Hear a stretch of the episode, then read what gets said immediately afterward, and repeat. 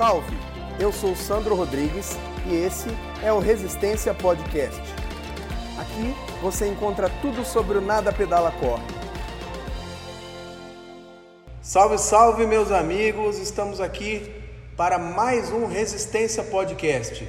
E como de costume, um Resistência especial, especial porque eu trago um convidado.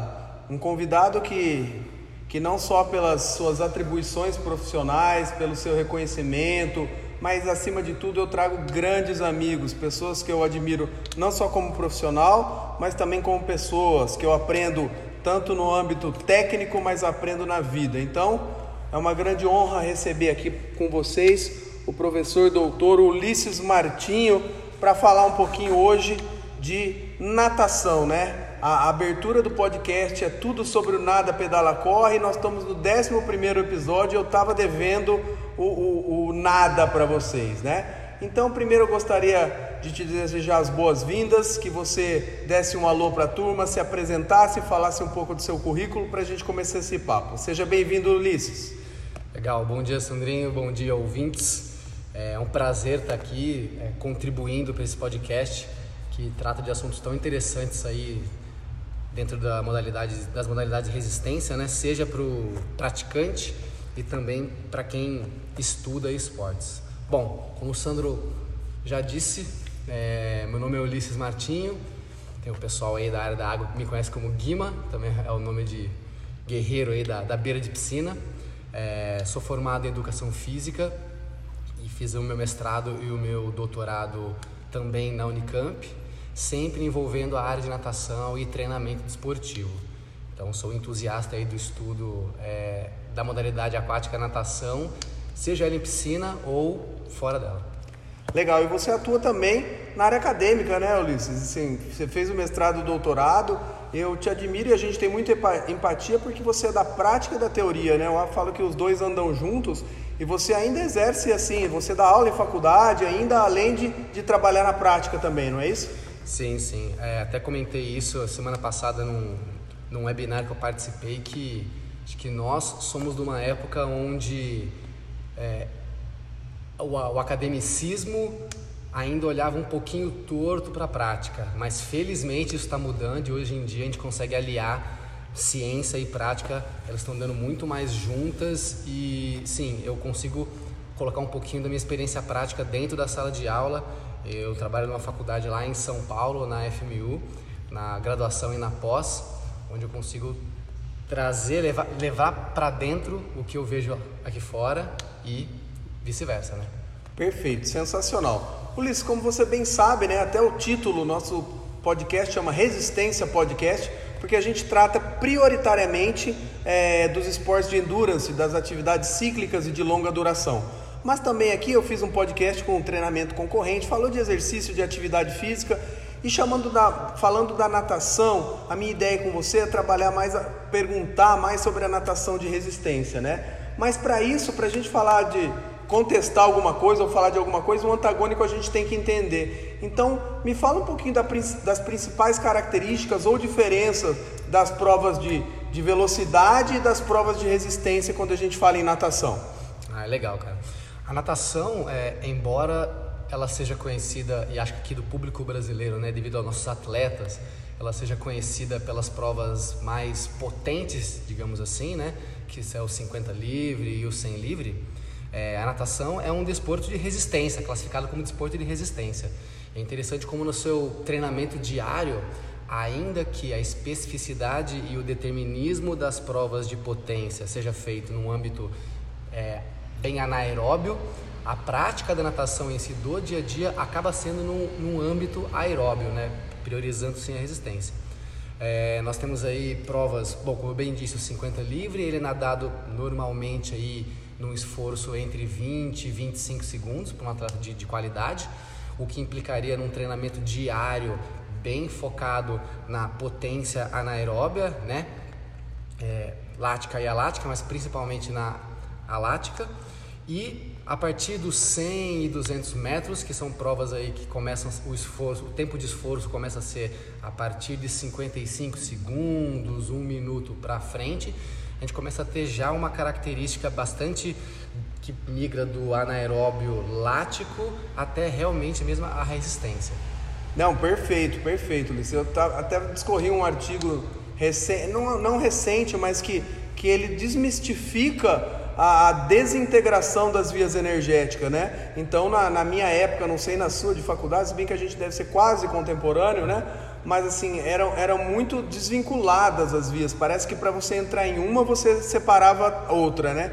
Então tem um artigo agora que mostrou da importância e fala que a partir de 1 minuto e 10, 1 minuto e 15 de um esforço máximo, a predominância aeróbia já, é, já passa a ser mais significante do que, do que as outras, mas todas o tempo inteiro integrado, né? Então é isso, né? Você estava explicando que mesmo nessas provas curtas, se for pensar no montante, no volume que esse cara nada é, diário e semanal, até essas provas de características curtas tendem a ter um volume muito grande, aí não tem como fugir do, da via energética aeróbia, é isso? Sim, com certeza. Inclusive, uma tendência é, sobre estudos em periodização, e acho que nem é assunto para esse podcast, talvez para algum outro, é falarmos sobre o treinamento polarizado, né, que está acontecendo, onde estão deixando bem separado é, um volume de treino grande para se nadar bem submáximo, pensando muito em técnica, e aí a gente carregaria esse treinamento para o lado da resistência, né? associado a um volume pequeno, mas muito qualitativo, muito anaeróbio, lático ou alático, dependendo da especificidade da prova. Então é o que você falou. No fim das contas, ainda que as provas sejam é, anaeróbias na, na, sua execução, no seu estímulo aí no, no, momento da prova, o treinamento diário vai passar por esse lugar de resistência. Não, sensacional e é, é muito legal falando da especificidade da natação, onde você tem expertise aqui, mas como atividade física é atividade física, exercício é exercício, né? Então é, é dá para fazer uma analogia clara com, com, a, com a natação, com a, da natação com a corrida ou com o ciclismo não foge muito quando você fala em treinamento polarizado, em vias metabólicas, né? Eu acho que tem a especificidade técnica, o gesto motor, mas o exercício é o exercício, né? Então, é, falando da, das provas de resistência de uma maneira geral, assim, é, a gente fala muito em provas de águas abertas, né? Quando a gente usa o termo água, águas abertas, o que significa? Significa que a natação é real, literalmente em águas abertas ou isso a gente já pode fazer uma analogia que a prova é longa? É, bom, quando a gente entende o termo águas abertas, subentende-se que a, a, prática ou a prova não será feita em piscina. Necessariamente ela pode ser feita num lago ou até no mar, né? Ela sai das condições controladas do que seria a piscina. É, atualmente, bom, pensando na prática não só de atletas de, de, de alta performance, mas tentando trazer o, o praticante do dia a dia para um, um, âmbito competitivo, nós conseguimos ver aí provas de águas abertas até com uma metragem mais baixa. Então é muito comum você procura num site aí de, de maratonas aquáticas, que engraçado o termo, né? Eles usam o termo maratona aquática, quer dizer, o termo maratona remete, quando falamos da corrida, a 42 quilômetros, né? Sim. Mas aí quando vamos num site de maratonas aquáticas, conseguimos achar provas que não associam necessariamente o termo águas abertas a distâncias muito longas. Temos provas aí de 1 km, às vezes de 3 km, 5, 10 km. Quer dizer, o praticante que quer entrar para esse universo do nado fora do contexto da piscina consegue achar uma metragem que seja mais acolhedora para ele e não precisar partir diretamente para os 5K, para os 10K. Ele consegue achar aí uma, uma prova de águas abertas, por exemplo, de 800 metros, de 1 quilômetro, alguma coisa mais acolhedora para ele ir entrando aos pouquinhos nesse mundo que é diferente do mundo da piscina. Perfeito, Ulisses. E aí a gente pode até citar o exemplo do, do sprint triathlon, né? Exato. Que aí a natação tem 750 metros, é uma porta de entrada bem, bem tranquila para o aluno, para o atleta, principalmente o amador, debutar, né? Sim, com certeza. Bom, legal. E aí, já, automaticamente, eu já penso num teórico empecilho para os atletas ou amadores que tendem a começar, querem falar, poxa, eu quero fazer essas provas, mas eu não moro em litoral, eu não tenho lago. É, é possível e, e como a gente resolve esse problema de treinar para águas abertas em águas fechadas, treinar dentro, treinar na piscina, mas é, para a prova fora. Existem algumas adaptações que podem ser feitas para esse treinamento? Sim, cara termo águas fechadas foi muito bom, águas contidas, né, praticamente, dentro da piscina. É, essa é uma questão muito interessante, Sandro, porque é, entra dentro do rol dos mitos e tabus que é treinar a natação voltada para o triatlon ou voltada para as águas abertas, né, para a maratona aquática, só para prova isolada de natação no mar ou em lago, esse treinamento sendo feito em piscina. É, sim, é plenamente é, é, é cabível e possível eu adaptar algumas questões técnicas e até mesmo, entre aspas, fisiológicas do que acontece no mar e no lago dentro da piscina. É só e aí é uma coisa que né, você fala muito aqui no, no, nos episódios do podcast, né? Tem que ter conhecimento teórico, conhecimento da modalidade para saber se virar nos 30, digamos assim, e fazer as adaptações necessárias. Mas é super possível sim. É, bom, a principal característica, digamos assim, ou a principal diferença da natação em águas contidas dentro da piscina ou no mar é justamente a falta de um apoio, de uma virada, é o nado contínuo e incessante que acontece no mar ou numa lagoa. Isso nós poderíamos resolver facilmente com algum implemento, por exemplo, um nado amarrado num, num extensor elástico, né, onde a pessoa poderia nadar ali sem precisar se apoiar na parede, na borda. Inclusive nessa pandemia, isso eu vi que isso foi um, um, um implemento, uma saída muito utilizada entre atletas e, e, e maratonistas aquáticos, né? Mas além disso, nossa, não tem um extensor. Bom, a gente pode tentar, por exemplo, um exercício é suprir a virada, né? Posso até fazer a virada olímpica, mas fazê-la fora da parede, sem ter o apoio das pernas. Né? É, simular aí uma, uma falta de, de apoio, né? É, deixar a inércia do nado te desacelerar na virada e você fazer essa reaceleração. Não é exatamente a condição do nado contínuo no mar, mas já te tira bons aí respiros e, e, e, custa um condicionamentozinho não utilizar a parede. Quem nada sabe que a virada, é, é, independente se feita olímpica para quem já tem prática ou a virada é, mais caseira, digamos assim, tradicional, que é batendo a mão, ela acaba descansando. E você só tirar, tirar esse componente técnico do treino da piscina na piscina, né, em alguns momentos específicos, já vai trazer uma boa semelhança aí com o nado contínuo que é feito no mar ou na lagoa. Perfeito, Ulisses, perfeito. Ainda mais se tratando, volto a falar, que é o grosso que, que ouve nosso podcast, é o que nos sustenta também, até como, como profissionais, né? Os atletas amadores, às vezes o pessoal fica é, preocupado em, em, em, demasia com, com, com os pormenores, né? E, e sendo que eu fui seu, seu atleta de, de, de natação, né? Minha vida na natação, na água mudou, um testemunho, eu já estou te agradecendo aqui quando você me deu esse apoio. E assim, isso é como você bem disse, são momentos específicos. Não adianta o cara achar que para imitar o mar, todo treino ele vai fazer. Basta o cara também saber ter um pouquinho de coerência e que não vai querer baixar o tempo com a potência que ele vai jogar com o pé na parede. Então, assim, eu tirava a potência do meu nado, fazia virada normal, ou a caipira, ou a, a virada olímpica mesmo, mas sem dar aquela explosão que aí pode fazer diferença abrupta numa prova de rasa de natação. É isso, não é? Sim, exatamente isso. É, é, essa, sua fala agora me, traz uma, uma situação muito interessante que, que é justamente essa, né? É, é, o praticante que faz a natação em piscina, que treina a natação na piscina, mas voltada para o triatlon ou as águas abertas, geralmente é, é, e isso não é culpa do praticante, logicamente, né? Isso é, é, é o professor, é o treinador que tem que saber instruir o, o atleta. Mas existem muitos mitos nessa, nesse, nesse contexto de treino, né? Então, desde um mito onde, ah, por exemplo, eu não preciso saber bater perna, porque eu vou depois utilizar isso, preciso das minhas pernas inteiras para utilizar fora d'água, é, ou até, ah, mas eu compito no estilo crawl, então eu não preciso nadar outros estilos, aprender outros estilos, né? Até sobre componentes técnicos do treino da piscina é, quem nada águas abertas, né? Nossa, eu vejo muitos nadadores de águas abertas que é, não nadam, por exemplo, bilateral. E nós sabemos que dependendo da especificidade, o nadar é, respirando só para o lado bom, né, que é o lado mais fácil, tem suas vantagens. Não é só para quem treina águas abertas. Qualquer nadador, inclusive de provas de piscina, também vai ter um lado que é o lado melhor de respiração. Mas é como eu sempre brinco com alguns alunos que eu vejo, né? O cara respira só para direita, né? Puta, no dia que tiver uma prova que, que a boia estiver na esquerda, o que, que você faz, né?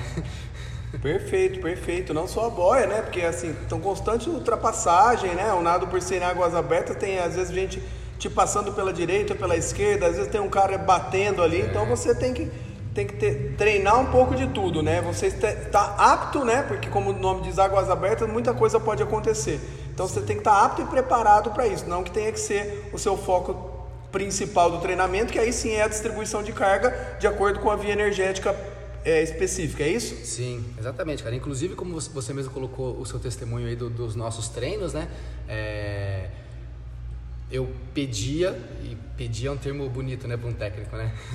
Eu sugeria que você fizesse nado de costas, nado de peito, nado de borboleta, fizesse trabalho de palmateio, de propriocepção, coisas que aparentemente alguma pessoa leiga poderia falar: nossa, mas isso não tem nada a ver com o que eu vou fazer no momento da prova em si. Mas na verdade tem tudo a ver, porque nós estamos trabalhando cognição, coordenação motora, nós estamos, é, é, inclusive por tabela, trabalhando é, algo que geralmente praticantes de triatlo em águas abertas não viveram, que é adaptação ao ambiente aquático pleno e saber se virar na água, não importa de qual jeito, em qual posição, fazendo qualquer tipo de deslocamento. É muito interessante esse assunto. Não, não cabe nesse podcast, lógico, mas tem a ver muito com iniciação esportiva, né? Quer dizer, você tem uma iniciação esportiva. Vocabulário motor, né? Você tem uma iniciação... Que lastro essa, essa pessoa tem de vivência, Exato. né? Exato. Você tem uma iniciação esportiva em natação. E aí o cara vai lá e aprende os quatro estilos e nem é todo mundo isso. Aí você pega o praticante de triatlon adulto, adulto. Fatalmente o cara que faz triatlon começa a fazer triatlon adulto. Percentualmente, né? A quantidade de meu, a gente conta nos dedos escolas de iniciação esportiva de triatlon em crianças, para o cara ter tanto o ganho aquático próprio da, da, água mesmo, né? Que não envolve só aprender crawl, costas, peito, borboleta, navegação e tudo mais. E, então isso falta. Então o adulto chega para aprender o triatlon já sem ter uma vivência plena, nem é da natação em si, mas do nadar. E isso faz muita falta. E se você encaixota o treinamento só na modalidade, só no crawl, só em longa distância, que é a parte da distribuição de cargas que também tem que ser diferenciada, você te encaixota isso num, num, numa vertente só, num caminho só, o cara perde muito nesse ganho de coordenação motora e de vivência aquática mesmo. Não, eu vi isso e, e, e a gente criou-se mais proximidade e empatia também, porque é muito próximo do que eu faço, tento fazer com meus alunos na corrida. A hora que eu vi o que você estava sem saber fazendo comigo na natação. Então, longe e também acreditando que muita gente faz circo até demais, né? Sim. Então, não é essa a ideia, mas assim, por outro lado, ainda mais se a gente falou em treinamento polarizado, em baixas intensidades e altíssimas, sobra-se muito tempo para a gente também cuidar da parte técnica, para você aumentar o repertório motor dessa pessoa, essa vivência. Isso vai ajudar muito. Talvez você possa falar um pouquinho da sua ideia, Luiz, porque eu sempre fui autodidata, né? Então, assim, eu colhi os benefícios e o preço, paguei o preço disso, porque assim, eu nunca fiz aula de natação. Eu aprendi a nadar no clube sozinho, sem ninguém me ensinar. Então isso foi bom porque eu já tinha uma experiência, não tinha medo, mas foi ruim porque eu vinha cheio de vício. E de repente você me abriu os olhos, falou: "Sandro, talvez o, o segredo com você não queira nem melhorar seu seu VO2 ou seu tempo ou seu limiar absurdamente, mas sim que você nade no mesmo tempo, talvez, e saia muito mais descansado para fazer o que você tem de melhor, que é a bicicleta e a corrida. É isso, Ulisses? Exato, cara, você disse tudo. É uma junção de, de questão técnica, tática e tudo isso entra no âmbito fisiológico, né? É, Sabe-se, e isso está comprovado bem, bem é, largo na literatura, que quanto mais curta é a prova de triatlon, mais importância tem o componente aquático. Então, e, e né, é, o praticante mesmo que, que não é acadêmico, tu consegue ter uma noção, né? Quer dizer, 500 metros separando dois nadadores, o tempo para eu tirar 500 metros na água é muito maior do que o tempo para tirar 500 metros de distância do cara que está na minha frente na corrida. E daí isso traz uma, uma, uma impressão e traz um mito, né? voltando a falar dos mitos, um mito errado e ruim de que, ah, não preciso treinar natação forte, ou, ah, preciso só treinar leve e só sobreviver à natação para poder fazer o que é o meu melhor, que é em terra. E uma das coisas que nós tratamos no seu caso específico do seu treino foi justamente isso. Quer dizer, eu sabendo que a modalidade, né, que a natação, ela não era o seu forte, o trabalho, como você mesmo disse, não foi melhorar o seu VO2 máximo ou melhorar algum componente especificamente fisiológico. Sabia que isso viria com o tempo ao longo como do veio, tempo. né? Exatamente. Mas é, era dar um, um, um, um foco no, no âmbito técnico principalmente. Porque você fez muito sabiamente a comparação aí da natação com a corrida e o ciclismo, né? Ambos, todos os esportes cíclicos. É, a gente vale muito, nos valemos muito da variável entre comprimento e frequência. No caso da natação, principalmente de braçadas. Então, o nosso trabalho técnico em relação a isso associado também a quebras de mitos de alguns treinos sim fortes e anaeróbios e acima do seu segundo limiar, é, não para que na hora você fizesse isso e nadasse forte, mas que você nadasse no seu mesmo ritmo, sem precisar pensar num, numa melhora de componente técnico que foi trabalhada ao longo do processo, mas que isso fizesse você cumprir a sua natação para o seu pacing tradicional e sair da água descansado para que você poderia e conseguiria fazer melhor. Então a gente vê muitas, assim, milhões de frentes de trabalho diferentes para se, traba se fazer com o praticante de triatlon na natação. Tem que saber qual é a pessoa que você tem na mão, qual é o atleta ou praticante que você tem e entender, hum, legal, para esse cara aqui, para essa metragem de prova, para esse objetivo, para essa técnica que ele tem e para saber se a natação dentro da natação, do nada pedala corre, aonde está isso, da especificidade, da expertise da, do, da, do praticante, todas essas variáveis vão compor o modo que você treina o cara. Não, perfeito. É, nossa, me vem um monte de coisa aqui na cabeça, dá vontade de a gente conversar até amanhã. A gente tenta fazer uma coisa curta e grossa para que os ouvintes tenham prazer em ouvir. Nós, mas provavelmente faremos outros podcasts aqui, ainda falta um tempo, porque eu queria amarrar o assunto nesse, falando de educativo, que eu vejo que, que a sua natação que você passa, como a minha corrida que eu falei, eu passo com meus alunos, antes de fazer a parte principal do treino, se fa faz muita coisa, né? Você pedia para nadar ao contrário, cada dia me dava um desafio, exercício de palmateio, respiração. Então isso é uma maneira dinâmica que ajuda de preparar o nado. E a gente vê, assim como na corrida, né? Que o pessoal quem treina sem assessoria ou acha que ah, eu vou sair correndo, que eu brinco, e o cara vai fazer a natação, ele simplesmente pula na água e começa o treino dele, é isso, né? Sim, é, fazendo até um, uma, uma, é, uma comparação com essa, esse, esse, termo que é seu, que eu aprendi contigo e que faz muito sentido, é, é a diferença de sair nadando... Nadar e sair nadando, né? Nadar e sair nadando, de sair nadando e praticar natação. É, foi o que nós estávamos comentando aqui, né, quando conversamos sobre o, o podcast. É, existe o nadar, que é o deslocar-se na água, é o âmbito maior. Dentro dele eu tenho a natação.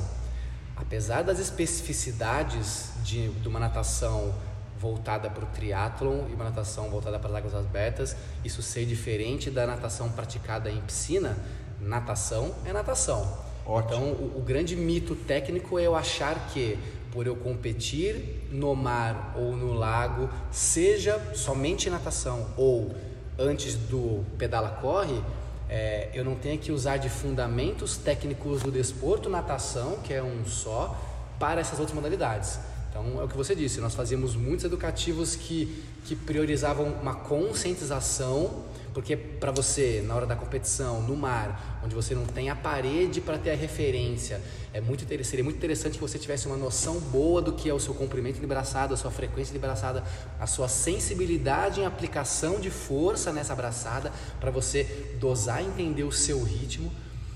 Então, esses, esses, esses quesitos técnicos nós exploramos muito, eu gosto muito de explorar dentro do treino de natação, independente do cara competir em piscina ou competir no mar.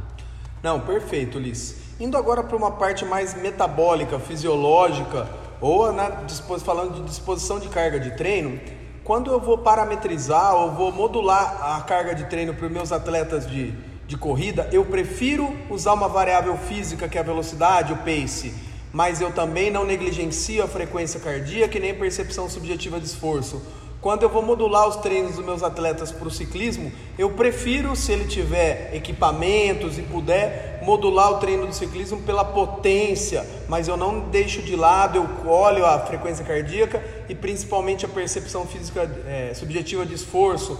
E não são todos os atletas que têm esse potencímetro. Então, na natação, irmão, para o atleta amador, assim, quem está começando ou quem já tem mais experiência, você muda essas variáveis, você prefere usar qual variável que você usa para parametrizar a sessão de treino desses alunos?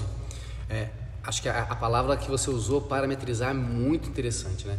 É, nós, e quanto mais estudamos e conhecemos, nós temos a, a, a tendência de, de, de colocar as coisas separadas em caixinhas, né? Para deixar mais didático, para ensinar o aluno, e às vezes esquecemos que tudo isso está dentro do mesmo corpinho, do mesmo pedacinho de carne. Então eu gosto de, de, unir as informações e é muito interessante como isso faz parte de uma construção é, é, pedagógica mesmo do que é o praticante se tornar atleta, né? É, que passa por um âmbito não só financeiro, como você falou, se o cara tem, se o cara tem equipamentos, mas também de percepção dele mesmo. Então, Perfeito. Então, não adianta o, é, o, o, aluno que é iniciante, totalmente iniciante, ter um relógio mega ultra fantástico que pega todas as variáveis dele, se ele não consegue perceber, entender o que é uma PSE, a percepção subjetiva de esforço. Se ele não entende, em qual marcha ele está. Se ele não entende se ele só tem marcha lenta e rápida, se ele é iniciante, ou se ele tem duas, três, quatro, cinco marchas. É, a gente briga muito com a frequência cardíaca, né? E aí quando ele vai para a parte acadêmica, ela é em muitos trabalhos escorraçada, mas ali, de repente, para o cara iniciante que tem só a PSE e não tem um relógio, sim, aquilo é, um, é, é, é algo válido. Eu gosto de, de, de pensar que tudo é válido. Quanto mais você, quanto mais você colhe informações e associa variáveis, mais você tem um respaldo completo de onde está esse cara. É, pensando na natação em águas abertas, quando o, o, o praticante ele está na lagoa ou no mar, ele não tem o, o, coach dele, o técnico ele berrando do lado dele, olhando e contando braçadas, fazendo essa, essa, essa parametrização. E se esse cara não tem um relógio? Né? Como que ele se entende no treino dele? Então, é, eu gosto de utilizar é, sim a frequência cardíaca, logicamente associada a alguma outra variável, porque a gente sabe que a frequência e na natação, assim como na, na corrida do ciclismo, ela, ela, é muito variada, desde aspectos psicoemocionais, a gente sabe que isso mexe Perfeito. muito, né? Então o cara né, foi despedido no ano anterior, brigou com a esposa, vai treinar no dia seguinte, a gente sabe que isso pode influenciar. Em relação específica à água, a gente sabe que só o estar deitado em vez de de pé já modifica ali retorno venoso e aí a temperatura da água vai também modificar o comportamento da, da, da frequência cardíaca.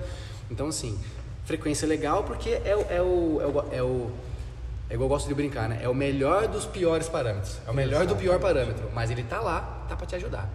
Em cima disso, PSE acho fundamental, é, é, não só para estabelecer um padrão prático de, de, de conversa, de, de bate-bola entre técnico e atleta, mas também para o atleta olhar para dentro dele mesmo, né? Gosto de pensar essa, essa é, olhar PSE com esse com essa visão meio holística, assim, dele se entender e conseguir associar números a sensações, isso é super importante no, no, no desporto cíclico.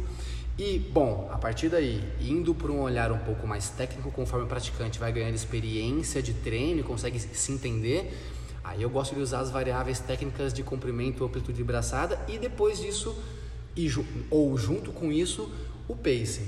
Então, quando nós estamos em, em piscina, é, que é o local de maior treino, a gente começa a determinar, associando com essas outras variáveis que eu falei, né, de, de de frequência e PSE, um pacing das intensidades. Então, na natação, normalmente se associa um pacing a cada 100 metros. Então, é, eu vou ter um pace de 100 que é associado a determinada intensidade. E eu vou jogando isso de acordo com o tipo de treino que eu faço, a metragem de treino que eu dou, é, nunca desassocio o padrão técnico, então eu sei que a virada ela vai contribuir para deixar esse pacing mais fácil. Se o praticante tem facilidade de fazer virada, tá. se ele não tem, isso pode até atrapalhar. Isso pode atrapalhar, então isso muda a estratégia. Então o treinador de é, natação de triatlo águas abertas tem que estar tá muito esperto e conhecer, ter conhecimento técnico da, da técnica de natação de piscina, né? tudo influencia, mas basicamente é isso: frequência, PSE, é, comprimento e frequência de braçadas e o pacing a cada 100 metros. Perfeito. Então acho que mais uma coisa que eu descobri que a gente tem empatia também, que você não negligencia nenhuma variável, mas se você, se o cara for experiente, você usa essas variáveis técnicas e físicas como primária e depois sempre dando uma olhada se ele tiver a frequência cardíaca como é que tá para fazer o cruzamento dessas Sim. variáveis. E sendo que a principal delas é e sempre vai ser, né, Ulisses? A percepção de esforço, porque não adianta o técnico conhecer o atleta ou o aluno se ele não se conhece, né? Então, primeiro ele tem que saber quem ele é, o que ele é capaz. Eu gosto muito de utilizar na corrida treino às cegas, né? Eu peço uma intensidade, uma percepção de esforço e falo para o aluno colocar o relógio no bolso e depois, quando esse aluno consegue quase que bater com o treino olhando no relógio, eu sei que ele se conhece. E quando o cara se conhece, não vai dar um erro mínimo ali, né, de poucos segundos, não é isso? Sim, sim. Lembro inclusive que nós fizemos séries assim na natação depois de um tempo fazendo séries intervaladas com você se conhecendo, conhecendo sua amplitude, sua, seu comprimento, sua frequência, e algum belo dia vinha algum treino contínuo, onde nós, vi, onde nós víamos é, até onde você conseguia nadar de modo contínuo, mantendo na sua percepção aquele pacing, aquela sensação. E aí a gente vai ensinando o cara a conviver com a tecnologia, com os, os parâmetros tecnológicos e técnicos, mas também saber se virar quando ele estiver ali na hora H por si só, raiz, digamos assim. Perfeito, Liz. Olha, eu não esperava outra coisa de você. Me arrisco a falar que foi um dos mais interessantes, pelo menos no, no meu conceito aqui, podcast, porque foi de encontro ao que eu tento fazer aqui, né? Então é aliar é, de maneira simples, mas com muita ciência o que você está trazendo, assim, porque a gente compartilha dos mesmos gostos, das mesmas coisas, né? Então o podcast não é só para para o corredor, o nadador, mas é feito de maneira simples, mas com, com embasamento, então suas informações estão muito ricas, cara. É, eu queria, talvez, para ir direcionando para o final do nosso podcast aqui, que você fizesse também uma analogia do treinamento de força fora da água é, para a natação, porque na, na corrida eu fiz uma live muito legal aqui, que está aqui no podcast também, com o professor Dr. Charles Lopes, meu grande companheiro, um ícone da educação física, falando do treinamento, das manifestações de força que, que dão resultado na corrida, e aí a gente grosseiramente fala da força pura e da potência, né? É, do treinamento funcional, entre aspas, que a gente tem que tomar um cuidado para não virar circo, porque você pode aplicar a força específica dentro, do, da, por exemplo, correndo na subida. Me fala um pouco do treinamento de força fora da água e dentro da água, como que está hoje em dia na natação, o que se tem feito? Bom, legal, cara. Essa questão, nossa, essa é uma questão muito, muito, muito boa. E eu vejo que na natação, desde que começou-se a estudar a preparação física, é, é, o que é aplicado, seja nos clubes, equipes ou até mesmo na, na academia, né, para o praticante, é, isso tem passado por várias fases. Então nós passamos pelo, pela fase isso bem lá atrás, aonde a gente simulava, simulava-se a, a abraçada em aparelhos específicos, os famosos vaza trainers, que era aquela vaza swing, vaza swing é aquela mesa de correr. Né? É, é, depois disso e depois que ente, entendeu-se que a musculação feita, né, o treinamento de força feito, conhecido como musculação feito em sala, na sala de musculação, também era válido, então ou, ou teve essa transferência de você imitar o movimento do nada abraçada na sala de musculação. E aí você associou a ideia do circo, né? E aí tinha de tudo. Era usando é, polia, era usando elástico, era usando bola para simular a instabilidade do core, é, bola de pilates, um monte de coisas. Bom, no fim das contas, acho que a gente partiu da mesma opinião. Você deu exemplo aí do treino de força na subida, né? É, é, eu, eu gosto de pensar, e a literatura mostra isso também. É, nada substitui o gesto específico. Então, quando, quando brinco comigo, nossa, mas o que, a natação tem de especial e diferente? Digo, água, né? Nada vai substituir de modo sensitivo, proprioceptivo, o tônus muscular é, e a sensação, né, a percepção técnica de você empurrar uma coluna de água que está se deslocando ao mesmo tempo que está te deslocando. Sim. Então, nada substitui isso. É, é, e a partir daí eu, eu, trago uma ideia de que, quer dizer, não sou eu que trago, né? A literatura traz e eu partilho dessa ideia de que o treinamento de força fora d'água ele é imprescindível para qualquer modalidade da natação, seja prova de resistência em piscina, seja prova de velocidade em piscina, seja, sejam as provas de, de, de resistência é, é, ou de sprint do triatlo e das águas abertas. Não, fato, é imprescindível. Não só uma musculação voltada para uma resistência muscular local, mas também, como já está bem provado na corrida né, e em outros esportes, o treinamento de força pura. Então, é, é, essa coordenação intra e intermuscular que o treinamento de força pura vai trazer, vai ajudar principalmente na economia de movimento. Então o cara vai conseguir depois, na hora que ele tiver que repetir as suas 3 mil braçadas que ele vai fazer numa sessão de treino, fazer isso de modo mais equilibrado, é, é, é, com mais qualidade, potencializando a qualidade geral do treino dele. Então é, eu gosto de trabalhar força fora d'água, a musculação, o treinamento de força, né, a musculação convencional com o arroz com feijão, o básico bem feito.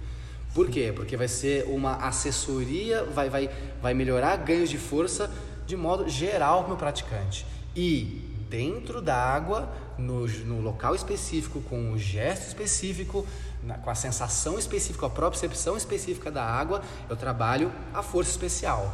E aí eu posso me valer de nadadeiras, posso me valer de palmares, posso me valer paraquedas, de, de, de paraquedas, né, o parachute, de vestimentas, tudo que vai causar resistência.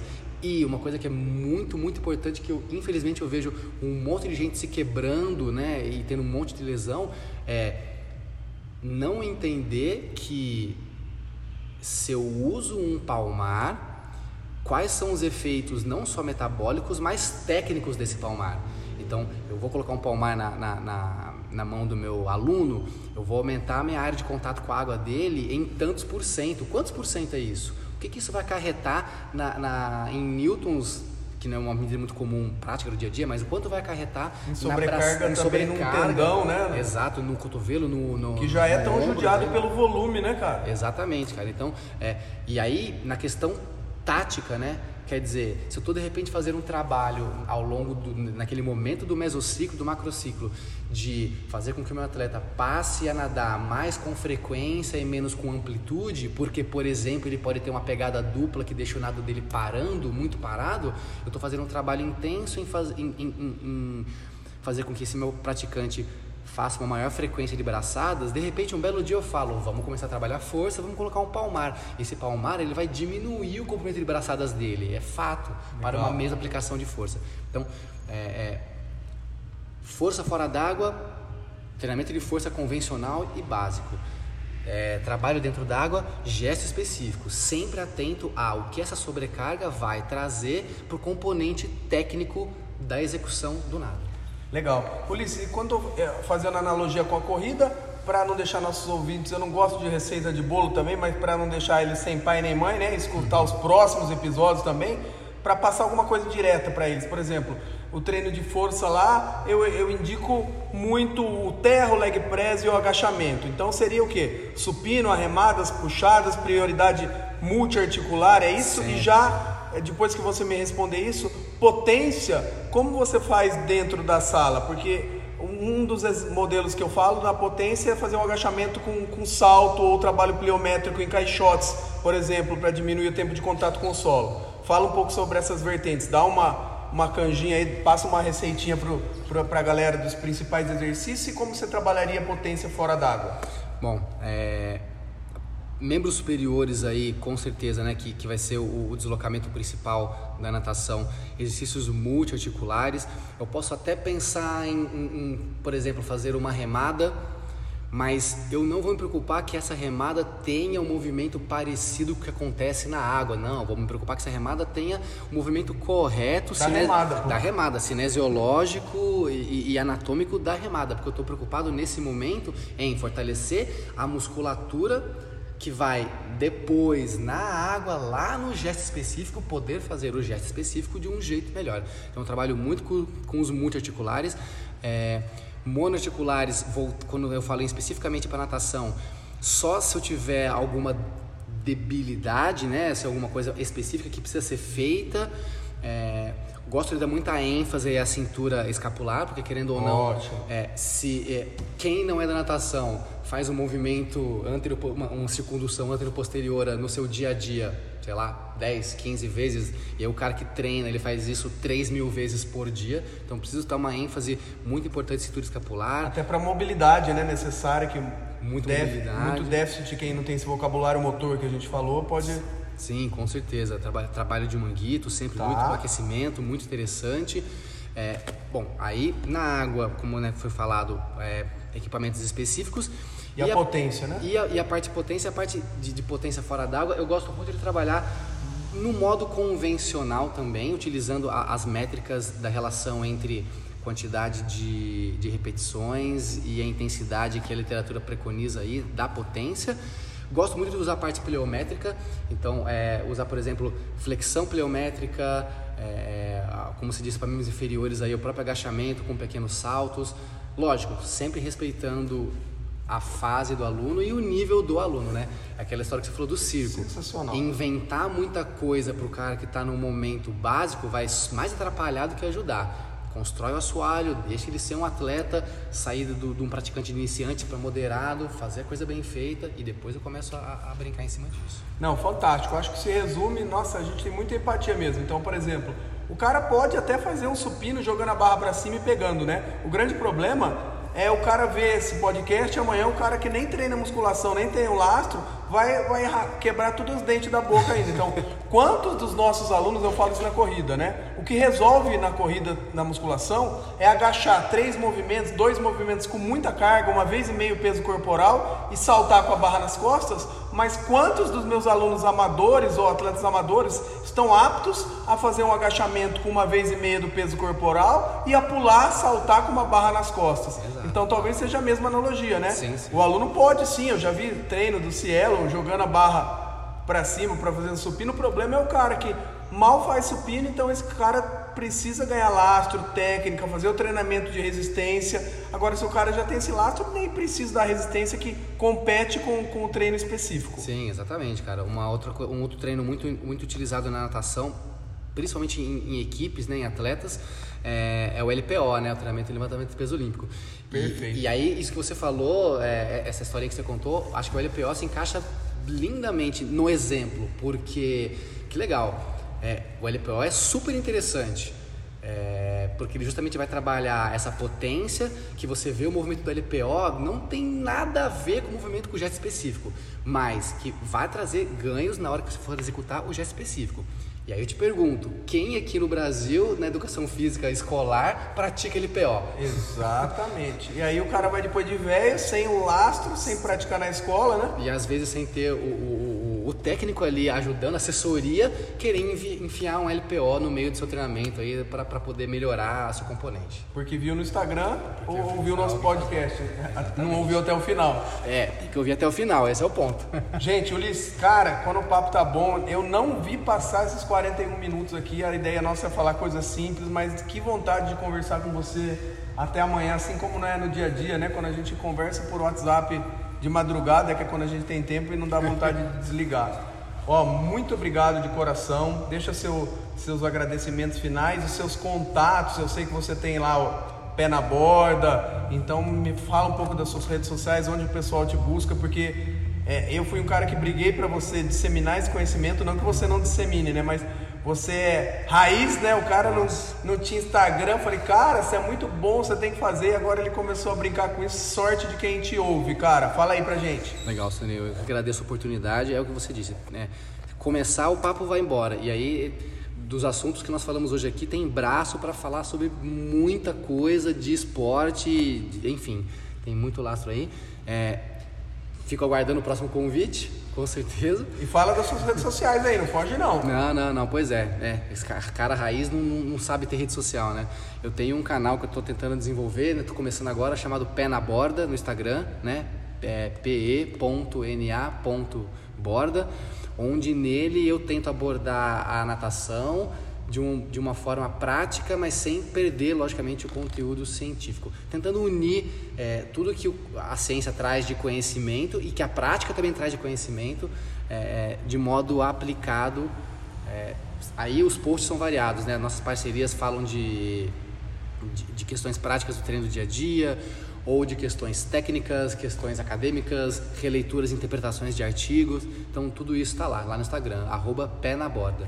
Beleza, se você ficou apaixonado por esse, por esse episódio do podcast, não deixa de seguir Ulisses e não deixa de compartilhar com seu amigo também. Manda o link do, do Spotify, da onde você ouviu o nosso podcast também, para que mais pessoas ouçam, que a gente ajude mais pessoas e que esse programa perdure por mais tempo. Obrigado, Ulisses. Tamo junto, meu irmão. Valeu, abraço, gente. Abraço, galera. Valeu, Sandrinho.